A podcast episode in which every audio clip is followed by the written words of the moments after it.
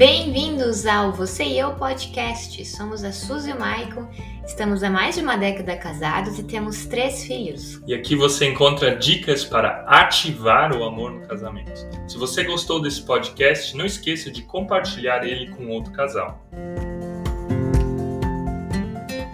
Como se estar melhor no seu casamento. Hoje nós vamos te dar cinco dicas bem práticas. Então vem com a gente assistir esse vídeo. Procurem ter mais soluções e menos culpados. O que queremos dizer com isso? Para que vocês parem de se julgar e apontar o dedo e comecem a olhar para o problema e não para o cônjuge. A nossa tendência numa briga é focar demais no erro da outra pessoa e não na solução. A gente acusa a outra pessoa e o que que acontece? Ela se retrai, ela se fecha e ela também vai ao ataque. Então são duas pessoas atacando e quando os dois estão mais preocupados em ter a razão do que achar a razão, vocês não encontram nenhuma solução. Então, quando vocês estão brigando e acusando um ao outro, tentem pensar em três possíveis soluções para o problema de vocês, como por exemplo, no lavar a louça. Quando a pia está cheia de louça, você fala o quê? Marido, você deveria lavar mais a louça. E o que, que o marido fala? Lavar louça é coisa de mulher, vai tu lavar louça. Bom que não é assim aqui em casa, gente. E uma terceira solução seria então comprar uma lava-louça de 14 serviços da Brastemp, que é o meu sonho de consumo. Uma terceira solução seria algo que vocês dois talvez estejam satisfeitos, não onde um sai ganhando e o outro sai perdendo, como por exemplo comprar uma máquina de lavar louça. Não tem que guardar dinheiro, não tem que ter algum sacrifício em conjunto, mas também vão ter uma solução em comum.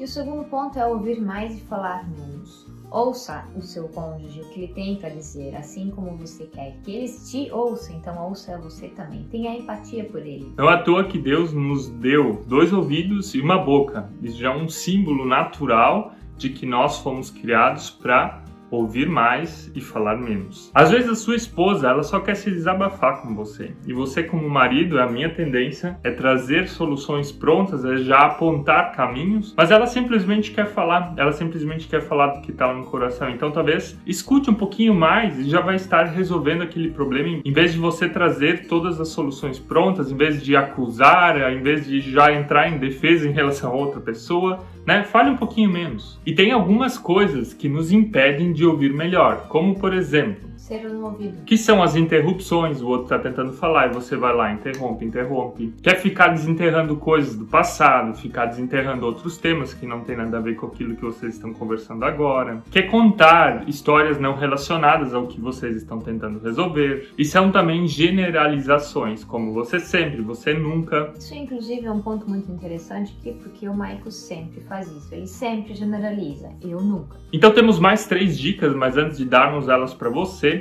não esqueça de se inscrever nesse canal se você ainda não é inscrito. Aperta agora o dedão desse like para que o YouTube entenda que esse vídeo é muito bom. E também compartilha ele com teu marido, com tua esposa, com algum grupo de WhatsApp onde você está, que você sabe que esse tema é de fundamental importância. O terceiro ponto é que a conversem mais pessoalmente, cara a cara, e parem de ficar se mandando mensagenzinha pelo celular. Sim, tem casais que tentam resolver os seus problemas por WhatsApp, tem casais que tentam resolver seus problemas por mensagem.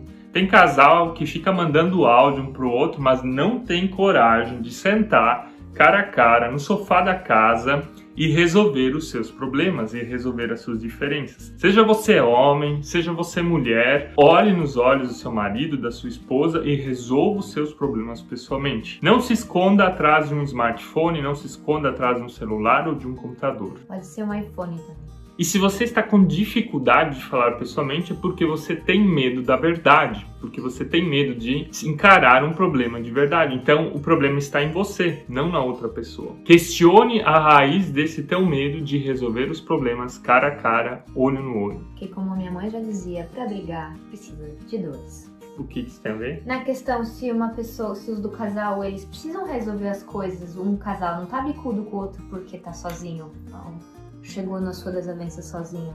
Ah, tá. E o quarto ponto é elogiar mais e criticar menos. A nossa tendência é criticar muito mais do que elogiar, do que afirmar e valorizar outra pessoa.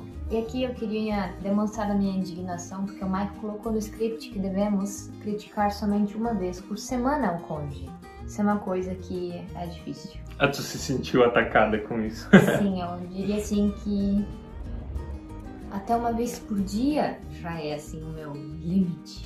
Eu li uma vez num livro que Se você quer desencadear uma mudança verdadeira no seu cônjuge, não adianta você trazer um milhão de críticas, porque a pessoa vai não vai conseguir absorver isso. Mas uma crítica por semana é o tipo de crítica que ela vai conseguir absorver e ela também vai conseguir mudar. Mas se ela só é criticada, ela vai pensar, não, eu consegui mudar mesmo, é muita coisa, então continua tudo na mesma. Se você é uma pessoa que critica demais o seu cônjuge, questione a raiz dessa sua insatisfação. Será que é o seu cônjuge que está fazendo tudo errado ou é você que é uma pessoa insatisfeita? E para cada crítica deveríamos de ter cinco elogios. Você consegue? E lembrando ainda das críticas, existem dois tipos de críticas: as destrutivas e as construtivas. As destrutivas é para afetar o caráter da outra pessoa, as construtivas é para melhorar o relacionamento. As minhas são só construtivas. Amém, irmã. E o nosso último ponto é falar menos dos outros e mais de vocês mesmos. Casais que falam demais da vida dos outros estão esquecendo da sua própria história, do que melhorar no seu relacionamento. Elas não estão escrevendo a sua história, né? Então por que, que você tem que ficar falando mal dos outros? Às vezes pode ser uma forma de se esconder uma forma de encarar a realidade, uma forma de encarar o casamento. Rebaixando outras pessoas, a gente se sente melhor, mais alto, com mais autoestima. Mas a autoestima ela não deve vir do rebaixar as outras pessoas, mas do que Deus pensa de ti. O que, que Deus pensa de ti? Que você é a sua imagem e semelhança, que Cristo morreu e ressuscitou por ti, que você tem vida eterna, que o teu passado foi perdoado, que você tem esperança de futuro e que você vai resolver as coisas agora no presente. Michael voltou a pregar, gente. Então, se a gente não pode mais falar mal dos outros, sobre o que, que a gente tem que conversar, Suzy? Sobre os nossos melhoramentos. Os nossos sobre, melhoramentos, exato. Sobre os nossos aurélios, sobre os nossos aprendizados, sobre os nossos desejos, nossos sonhos. E falar daquilo que Deus tem feito na vida de vocês como um casal, das experiências que vocês têm tido com Ele. Falem dessa riqueza que é a vida e que a vida é um presente de Deus. Então, conversem sobre vocês Converse sobre aquilo que está no coração, sobre aquilo que vocês têm vivido na presença de Deus. Amém. Então era isso, gente. Nos conte nos comentários se você gostou dessas sugestões. E até o próximo vídeo. Tchau!